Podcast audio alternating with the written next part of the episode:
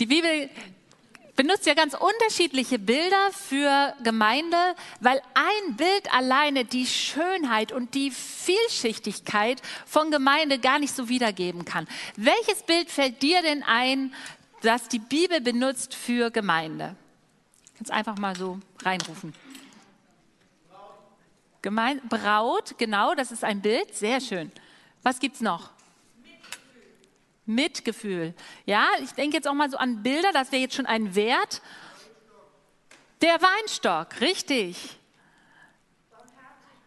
Barmherzigkeit, Barmherzigkeit auch wie Tempel, der Leib.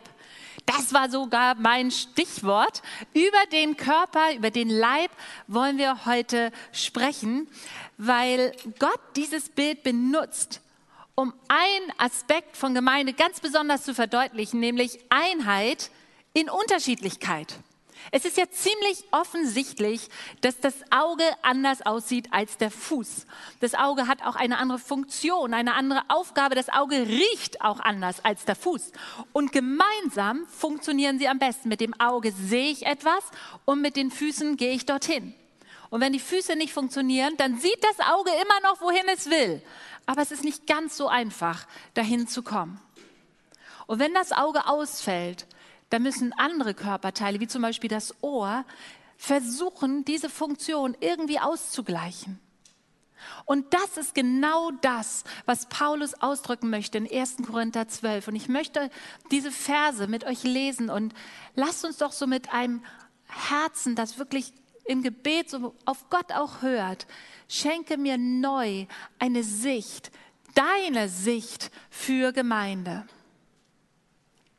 Dort steht nämlich, der Körper des Menschen ist einer und besteht doch aus vielen Teilen. Aber all die vielen Teile gehören zusammen und bilden einen unteilbaren Organismus.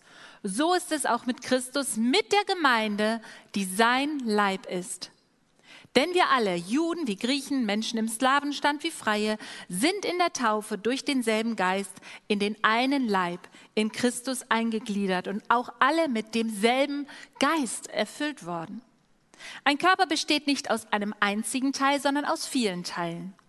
Wie könnte ein Mensch hören, wenn er nur aus Augen bestünde? Wie könnte er riechen, wenn er nur aus Ohren bestünde? Nun aber hat Gott im Körper viele Teile geschaffen und hat jedem Teil seinen Platz zugewiesen, so wie er es gewollt hat. Aber nun gibt es viele Teile und alle gehören zu dem einen Leib. Das Auge kann nicht zur Hand sagen, ich brauche dich nicht. Und der Kopf kann nicht zu den Füßen sagen, ich brauche euch nicht. Ihr alle seid zusammen der Leib von Christus. Und als Einzelne seid ihr Teile an diesem Leib. Da steckt so viel drin, das wollen wir jetzt entdecken. Und in den ersten Versen wird so das ausgedrückt, was wir mit gemeinsam ausdrücken. Und in dem zweiten Teil sprechen wir dann über Gestalten. Also gemeinsam. Wie funktioniert gemeinsam? Paulus benutzt dieses Bild des Körpers, um zu zeigen, unterschiedliche Teile bilden eine Einheit. Und das ist Gemeinde. Und von Natur aus sind wir ja sehr unterschiedlich. Ja, guck mal bitte deinen Nachbarn an, dann merkst du relativ unterschiedlich. Und Paulus spricht zu der Gemeinde und hält ihnen Unterschiede vor Augen und sagt, schaut mal, hier sind Juden und Griechen, Freie und Sklaven. Und dazwischen lagen Welten. Ich meine, die Juden, das war das auserwählte Volk. Und die konnten sich eigentlich gar nicht vorstellen, mit den Griechen irgendwas zu tun zu haben, geschweige den Gottesdienst miteinander zu feiern. Oder die Freien, die Bestimmer, die Herren hatten eigentlich gar nichts mit den Sklaven zu tun. Die Sklaven führten ein komplett anderes Leben. Und können wir uns vorstellen, wie revolutionär es war, dass dann plötzlich die Sklavin Lydia neben ihrem Herrn Eutychus im Gottesdienst nebeneinander saß? Können wir uns vorstellen, wie revolutionär es war, dass der Jude Benjamin plötzlich Gott anbetete, gemeinsam mit dem Griechen Perikles? Und ich frage dich heute, wer sitzt neben dir? Und was gibt es da für Unterschiede? Der eine kommt aus einem christlichen Elternhaus, der andere kommt aus einem komplett anderen Hintergrund. Der eine ist Veganer, der andere liebt Fleisch. Und jetzt kommt's, der eine ist geimpft und der andere ist nicht geimpft. Wie können wir gemeinsam Gott anbeten? Was überbrückt die Unterschiede? Dieser Vers sagt es uns. Wir alle, Juden wie Griechen, Menschen im Slawenstand wie Freie, geimpft und ungeimpft, sind in der Taufe durch denselben Geist in den einen Leib in Christus eingegliedert und auch alle mit demselben Geist erfüllt worden. Da steckt jede Menge drin und das wollen wir uns hier mal etwas genauer anschauen. Ihr wisst ja, dass ich großartig malen kann und das sind Menschen, unterschiedliche Menschen, die unterschiedliche, ich deute das mal an, ne? unterschiedliche Formen, unterschiedliche Größen, unterschiedliche Farben. Wir Menschen sind ganz unterschiedlich. Und ja, vielleicht findest du mit einigen eine Gemeinsamkeit, weil ihr gemeinsam gerne strickt und ein gemeinsames Hobby habt. Aber wenn du das Hobby nicht mehr hast, dann verabschiedest du dich und sagst, okay, ich gehe. Du suchst dir die Leute aus, mit denen du kannst. Und es gibt eigentlich wenig, was alle gemeinsam verbindet. Und dann haben wir hier Gott, Gott Vater, Gott Sohn, Gott Heiliger Geist. Ich deute die Dreieinigkeit mal an durch ein Dreieck. Und dieser Gott möchte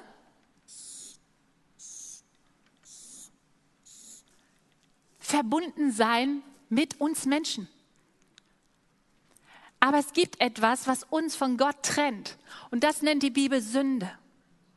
Und Gott liebt dich so sehr, dass er Jesus gesandt hat auf diese Erde, damit er den Preis der Sünde bezahlt, damit du Vergebung bekommst, damit diese Trennung weggenommen ist und es dir möglich ist, eine Beziehung zu Gott zu haben. Und wenn du das glaubst und wenn du dem vertraust und wenn du sagst, das möchte ich, dann wird Gott dein Vater im Himmel und du wirst sein Kind. Und da entsteht eine Beziehung. Du bist plötzlich zu Gott verbunden, weil er in dir etwas Neues schafft, ein neues Leben und Vergebung. Und wisst ihr, was jetzt der Vers drittens sagt?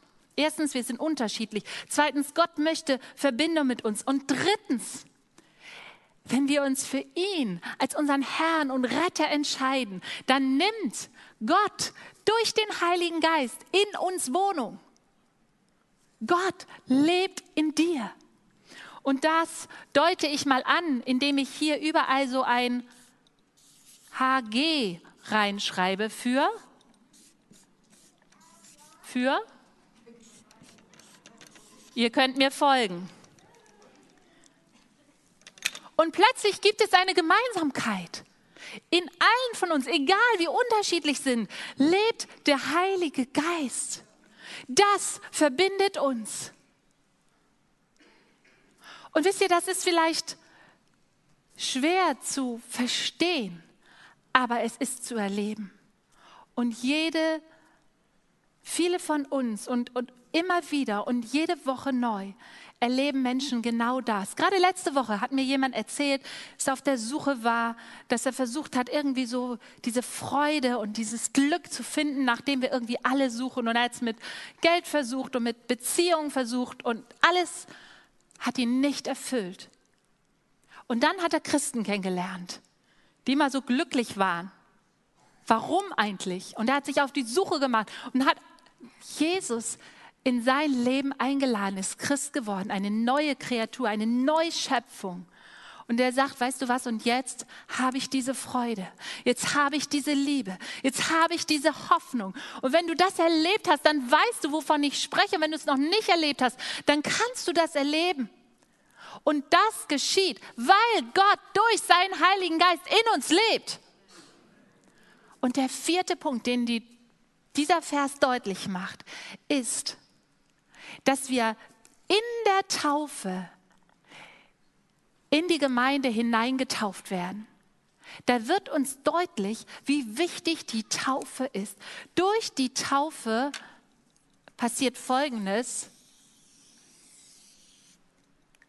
Diese unterschiedlichen Menschen, die verbunden sind mit Gott, in denen der Heilige Geist wohnt, werden hineingestellt in eine Gemeinde und bilden diesen einen Körper, diesen einen Leib. Und die können sagen, wir haben einen Vater im Himmel, einen Herrn, einen Geist, eine Taufe. Und als solche sind wir zusammengestellt. Einheit in der Gemeinde trotz Unterschiedlichkeit. Was für ein großartiges Bild. Und wisst ihr was? Das gibt uns die Grundvoraussetzung für gemeinsam, dass wir gemeinsam leben können. Wir haben die gleiche Erfahrung. Wir haben den gleichen Herrn. Amen. Und wie leben wir jetzt dieses gemeinsam? Ich möchte sagen, in der lokalen Ortsgemeinde. In der lokalen Ortsgemeinde. Ja, wir sind verbunden als Christen weltweit. Aber das Bild des Leibes können wir nur gemeinsam leben. Nicht mit einem Christen, den ich irgendwie aus dem Internet kenne, mit einem Prediger, den ich einmal in der Woche höre, den ich aber nicht sehe, sondern Gott stellt uns zusammen in der Ortsgemeinde und sagt, dort bist du verbunden. Einer allein kann nicht gemeinsam leben. Gemeinsam geht nicht einsam. Okay? Gemeinsam geht nicht einsam. Und wisst ihr, vielleicht sage ich jetzt etwas, was nicht jedem gefällt. Aber nach meinem biblischen Verständnis kannst du ein Kind Gottes sein, ohne in einer lokalen Gemeinde verwurzelt zu sein. Aber neutestamentliches Christsein kannst du nur leben, wenn du zu einer lokalen Ortsgemeinde gehörst, wenn du eingepflanzt bist, wenn du weißt, wo du dein Zuhause hast. Weil zu neutestamentlichen Christsein gehört Nachfolge, gehört Jüngerschaft, gehört Miteinander, füreinander. Das sind Worte, die wir immer wieder im Neuen Testament lesen. Und das bildet sich ab in der Gemeinde, in dem Leib. Aber nun gibt es viele Teile, sagt unser Text, und alle gehören zu dem einen Leib. Wisst ihr, eine Hand abgetrennt vom Körper kann einfach gar nicht in dieser Funktion leben, die Gott für diese Hand vorgesehen hat. Und das sehen wir auch in der neutestamentlichen Praxis. Apostelgeschichte 2 spricht darüber, dass Menschen getauft worden sind und damit hineingeboren wurden in die Gemeinde. Dort steht, sie wurden hinzugetan zur lokalen Ortsgemeinde. Und Gottes Plan für dich ist, dass du eingepflanzt bist, dass du weißt, wo du hingehörst, dass du einen Ort hast, wo du miteinander und füreinander und gegenseitig aufblühen darfst.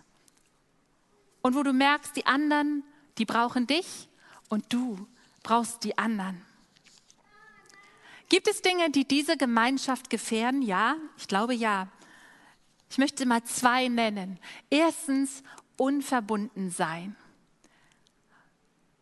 Und das ist gerade durch die Corona-Pandemie, gerade diese Gemeinschaft, gerade dieses gemeinsam Glaubenleben, gerade das ist so unter Beschuss geraten, oder? Gerade das durften wir ja nicht gemeinsam singen, gemeinsam uns treffen, gemeinsam beten. Und natürlich haben wir versucht, miteinander zu verbunden zu bleiben, durch die Kleingruppe, durch Anrufe, durch den Gottesdienststream.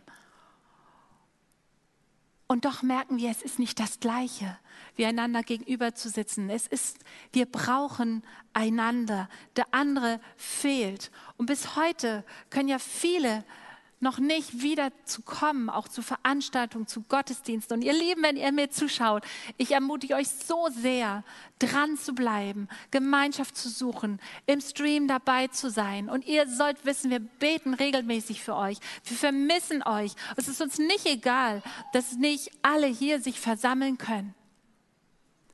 Und lasst uns nach Wegen suchen, wieder gemeinsam zusammenzukommen.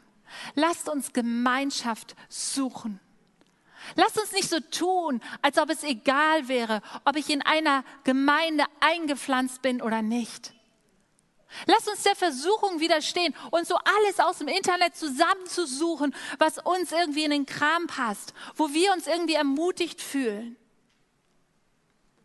Lass uns der Versuchung widerstehen, uns bequem zurückzulegen und zu denken, ach ja, irgendwie habe ich mich dran gewöhnt. So ein Gottesdienst im Pyjama und mit der Kaffeetasse in der Hand, das hat doch auch was. Seien wir doch mal ehrlich, oder?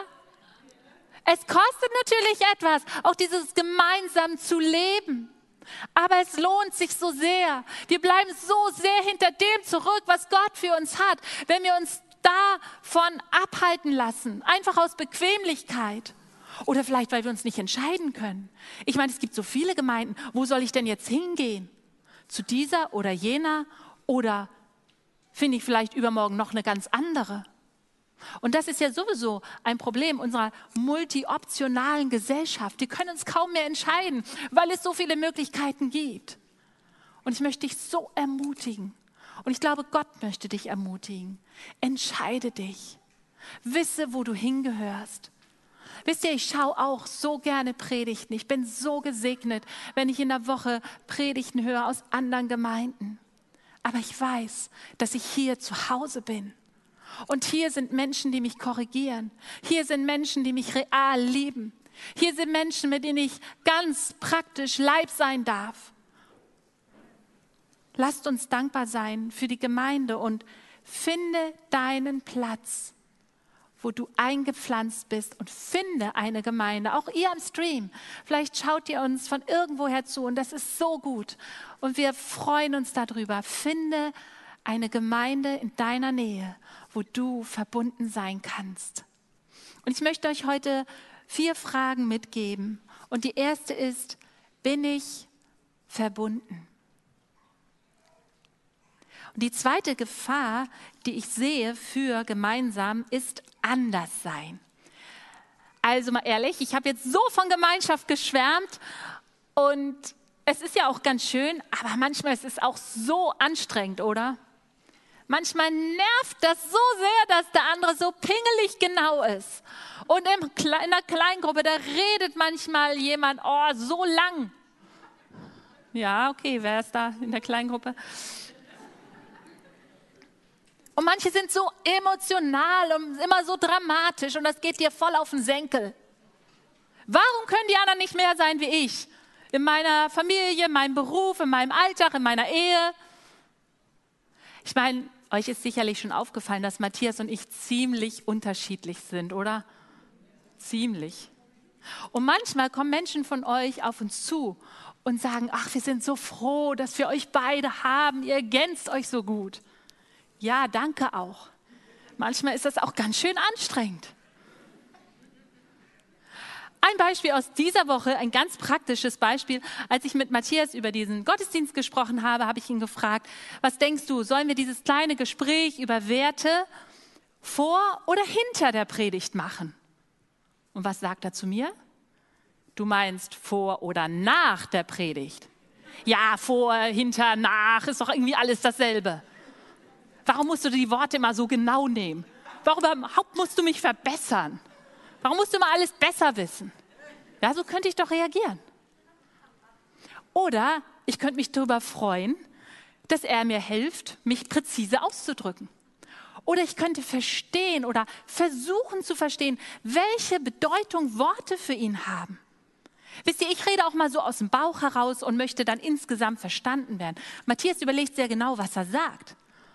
Und er möchte mich verstehen und ihn irritiert das, das habe ich jetzt nach 27 Jahren Ehe oder wie lange sind wir verheiratet, ähm, ein bisschen mehr verstanden. Er macht das nicht, um mich zu ärgern, er möchte mich verstehen. Und für ihn ist es ein Unterschied, ob ich nach oder hinter sage. Für mich ist es gar kein Unterschied. Und wie können wir solche Unterschiede ertragen? Ich meine, ihr denkt natürlich jetzt, ah, Heidi, das ist eine Kleinigkeit. Aber sind es nicht die Kleinigkeiten, die oft zum Streit führen, die oft dazu führen, dass wir sagen, in die Kleingruppe gehe ich nicht mehr, die Gemeinde, oh, ist mir zu anstrengend. Sind es nicht die Kleinigkeiten, an denen wir uns reiben? Und was hilft uns, gut miteinander auszukommen? Und wir beide würden sagen, Humor.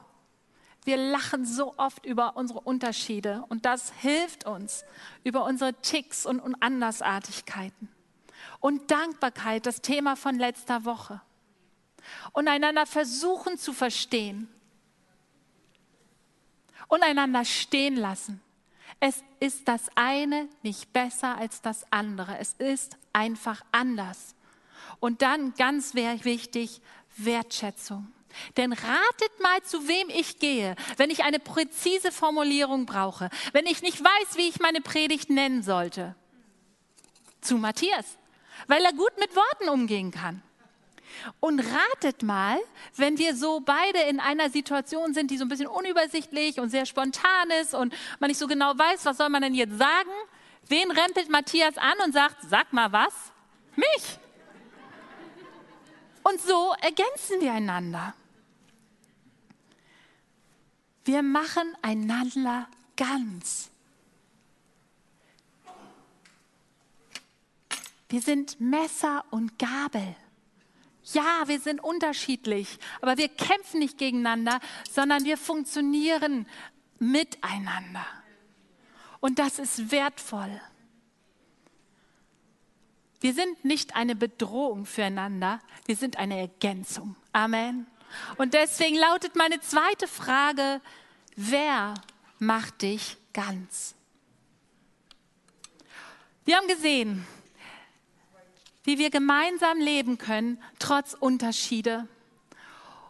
Und wir haben gesehen, dass das in der Ortsgemeinde geschieht und auch was gemeinsam gefährden kann. Nun gehen wir einen, weiter, einen Schritt weiter zu gestalten. Denn die Körperteile sind verbunden und als Ganzes haben sie Aufgaben. Sie wollen etwas tun. Sie wollen ihr Umfeld, ihre Welt gestalten. Wir sind ja nach dem Ebenbild Gottes erschaffen. Und was tut Gott? Er ist kreativ. Er gestaltet. Er greift ein. Er spricht. Er tut etwas. Und deswegen ist das auch in uns hineingelegt, dass wir etwas beitragen wollen, dass wir etwas schaffen wollen. Ich meine, Ferien sind schon richtig schön, oder? So am Strand rumzuhängen und einmal mal nichts zu machen. Wie viele Tage hältst du es aus im Liegestuhl? Drei? Gar nicht, höre ich hier. Und irgendwann, nach fünf Tagen, steht man auf und sagt, komm, lass mal was machen. Und selbst am Strand fangen wir an zu gestalten und bauen Sandburgen. Warum eigentlich? Wir sammeln Muscheln und tun irgendwas, weil wir gestalten wollen.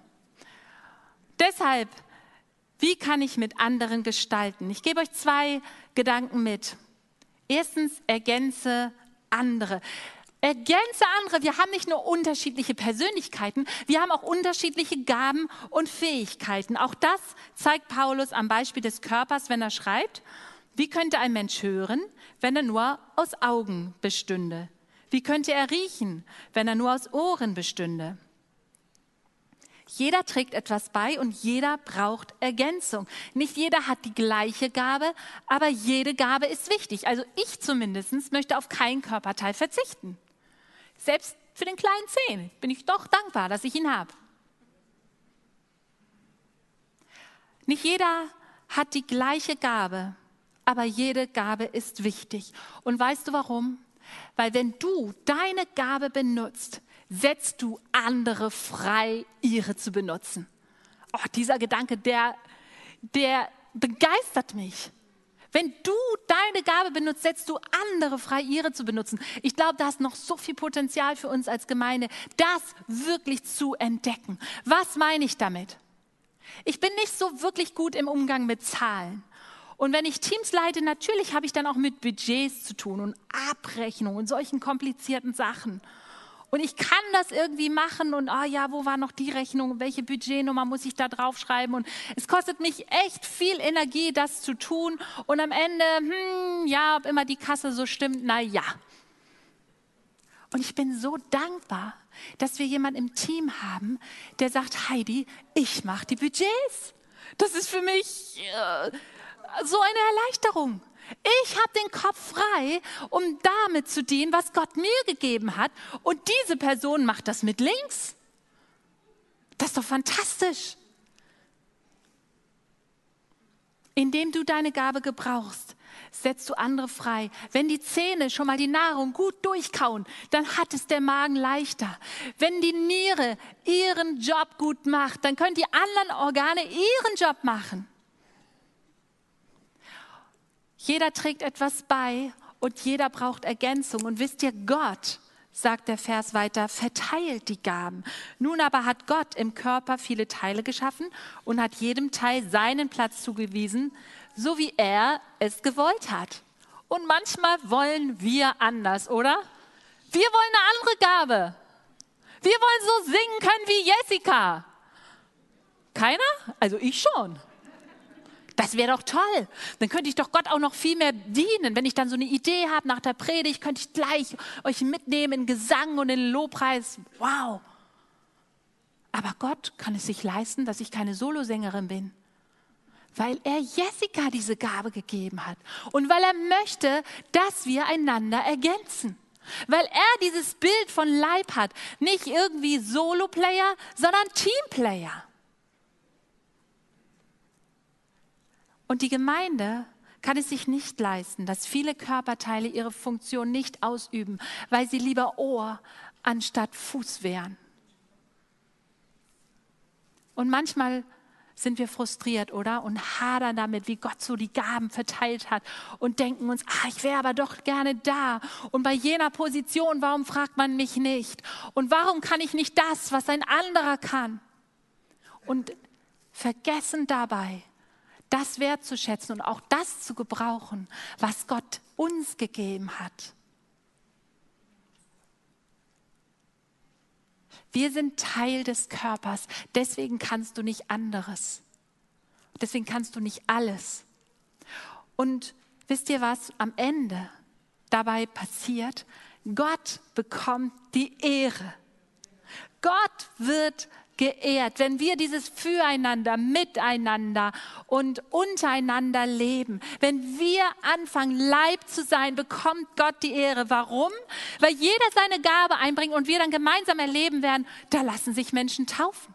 Da werden Leben verändert. Da werden Menschen freigesetzt. Da kommen Menschen und finden hier ein Zuhause. Und du denkst dir, wie ist das passiert? Ich habe doch nur jede Woche meine Kleingruppe gemacht. Ich habe doch nur jede Woche für meine Leiter und meine Gemeinde gebetet. Ich habe doch nur von meinem Weihnachtsgeld etwas gegeben für den Neubau.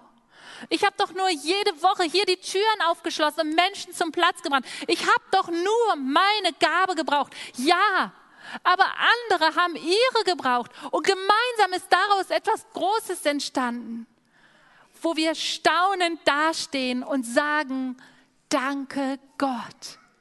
Amen. Danke, wir geben dir die Ehre dafür. Wie kannst du andere unterstützen? Das ist meine dritte Frage. Was hat Gott dir gegeben, mit dem du andere unterstützen kannst? Und der zweite Punkt zu gemeinsam gestalten ist, werde Teil eines Teams. Das Auge kann nicht zur Hand sagen, ich brauche dich nicht. Und der Kopf kann nicht zu den Füßen sagen, ich brauche euch nicht. Wir, Entschuldigung, wir brauchen einander. Und gemeinsam wollen wir etwas gestalten. Gemeinsam wollen wir Reich Gottes bauen. Leute, wir haben einen Auftrag von Gott bekommen. Wir dürfen den Himmel auf die Erde holen. Wir dürfen unser Leben und diese Welt gestalten.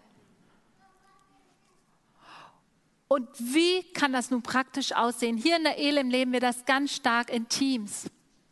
Es gibt so viele Teams. Es gibt Leitungsteams, Predigerteams, Kinderteams, äh, One-Teams, äh, One, One-Team, ja. Äh, Dolmetscherteams und Gebetsteams und Seelsorgeteams und überall gibt es Teams. Und wisst ihr, ich bin so von Herzen ein Teamplayer, weil in einem Team muss ich nicht alles können. Da fällt auch gar nicht so auf, dass ich eigentlich gar nicht so viel kann, weil ja die anderen die Dinge können, die ich nicht kann. Und darf ich euch noch einmal vorschwärmen von Teams? In einem Team kann ich Ergänzung praktisch leben.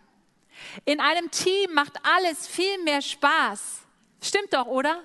Wenn du zu Hause aufräumen musst und da hilft dir jemand, macht es einfach mehr Spaß. In einem Team blüht jeder mit seinen Gaben auf. In einem Team spüre ich eine besondere Art von Verbundenheit. Hey, die Teams, in denen ich bin, fühle ich mich so verbunden. Wir gehen füreinander durch dick und dünn. In einem Team findest du Freunde und Weggefährten. In einem Team gehörst du dazu. In einem Team gestalten wir etwas gemeinsam. In einem Team feiern wir Erfolge gemeinsam. Ich mag diese Geschichte von Michael Jordan, dem US-amerikanischen Basketballstar. Und er warf mal und erzielte in einem Spiel 69 Punkte. Und zum Ende des Spiels kam ein Teamkollege aufs Spielfeld, der einfach noch zwei Freiwürfe, also zwei Punkte erzielte, die aber eigentlich für das Ergebnis, für das Endergebnis unerheblich waren. Und dieser Teamkollege wurde von einem Reporter später nach dem Höhepunkt seiner Karriere gefragt. Und er sagte, der Höhepunkt meiner Karriere war, als ich und Michael Jordan 71 Punkte warfen. Das ist Team. Am Ende ist es egal, wie viel du beigetragen hast oder was der andere beigetragen hat. Ihr gewinnt gemeinsam. Amen.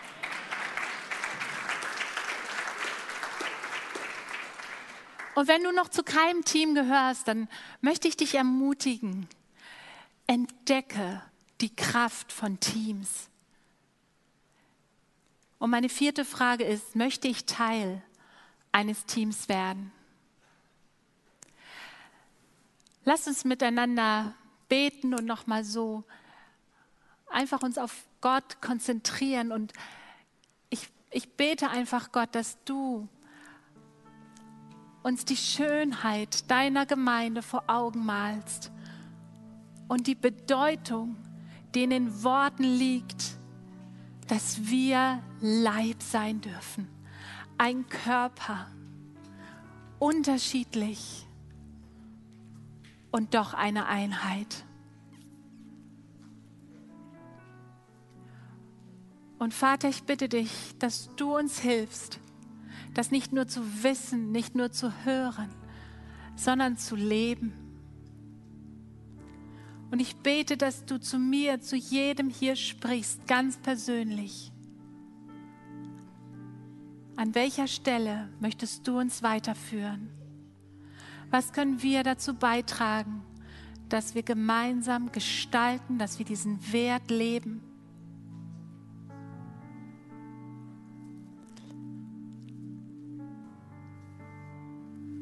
Und ich möchte euch noch mal so die vier Fragen vor Augen halten über die wir gesprochen haben. Bin ich verbunden? Bist du verbunden? Ich glaube, es gibt so viele Christen, die außerhalb dieses grünen Kreises sind, die nicht richtig wissen, wo sie zugehören. Und vielleicht liegt es auch daran, dass du verletzt wurdest in einer Gemeinde. Und ja, das kommt vor, weil Gemeinde sind Menschen und Menschen machen Fehler. Aber heute kann ein Tag sein, wo du sagst, Gott, heile das. Ich halte es dir hin. Ich möchte mich nochmal darauf einlassen, mich zu verbinden. Ich möchte noch einmal entdecken, was es heißt, Teil einer Ortsgemeinde zu sein. Ich möchte diese Schönheit erleben und ich bete, dass der Heilige Geist dir gerade jetzt dient und dir hilft loszulassen.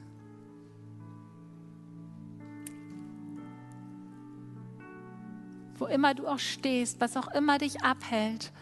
Vielleicht ist es auch Angst, nach so langer Zeit wieder hierher zu kommen. Vielleicht braucht es jemanden, der mit dir geht. Finde jemanden, der mit dir geht. Hab Mut dich zu verbinden. Die zweite Frage ist, wer macht mich ganz? Vielleicht steht da eine Person vor deinen Augen, während ich gesprochen habe, die dich so nervt und herausfordert durch ihre Persönlichkeit. dann darfst du jetzt sagen, Gott, bitte, gib mir Liebe für diese Person. Lass mich neu sehen, wie sie mich ergänzt. Ich möchte dankbar für sie sein. Hilf mir, dass ich das als Chance wahrnehme, zu wachsen. Wie kann ich andere unterstützen? Wen kann ich mit meinen Gaben freisetzen? Ich glaube, dass dieser Punkt für einige ein ganz neuer Gedanke war. Eine ganz neue Perspektive, warum du dich einsetzt, weil du andere freisetzt und andere dich freisetzen und du erleben darfst, dass du aufblühst in das, was Gott dir gegeben hat, dass du einfach Fuß sein darfst, weil du nicht Hand sein musst. Und der letzte Punkt ist, möchte ich Teil eines Teams werden. Und vielleicht hast du auch so ein bisschen Sorge, dass das dich überfordert. Es könnte zu viel werden. Vielleicht weißt du auch gar nicht so genau, wo du gebraucht wirst und wie das funktionieren kann. Und wenn dich so praktische Fragen beschäftigen, dann ermutige ich dich, komm auf uns zu. Wir finden das Dream Team für dich. Wir möchten dir dabei helfen. Du bist nicht alleine. Aber ich wünsche dir von Herzen, dass du erleben darfst, Teil von etwas Größerem zu sein. Danke, Jesus, du redest. Wir stehen vor dir. Wir halten dir unser Herz hin und wir bitten dich, wir bitten dich gemeinsam, lass uns eine Gemeinde nach deinem Herzen sein. Lass uns eine Gemeinde sein, die deine Sicht von Gemeinde widerspiegelt, damit wir gemeinsam dich ehren. Dürft einfach beten dort, wo du bist, an deinem Platz einfach selbst formulieren, was dich jetzt gerade bewegt.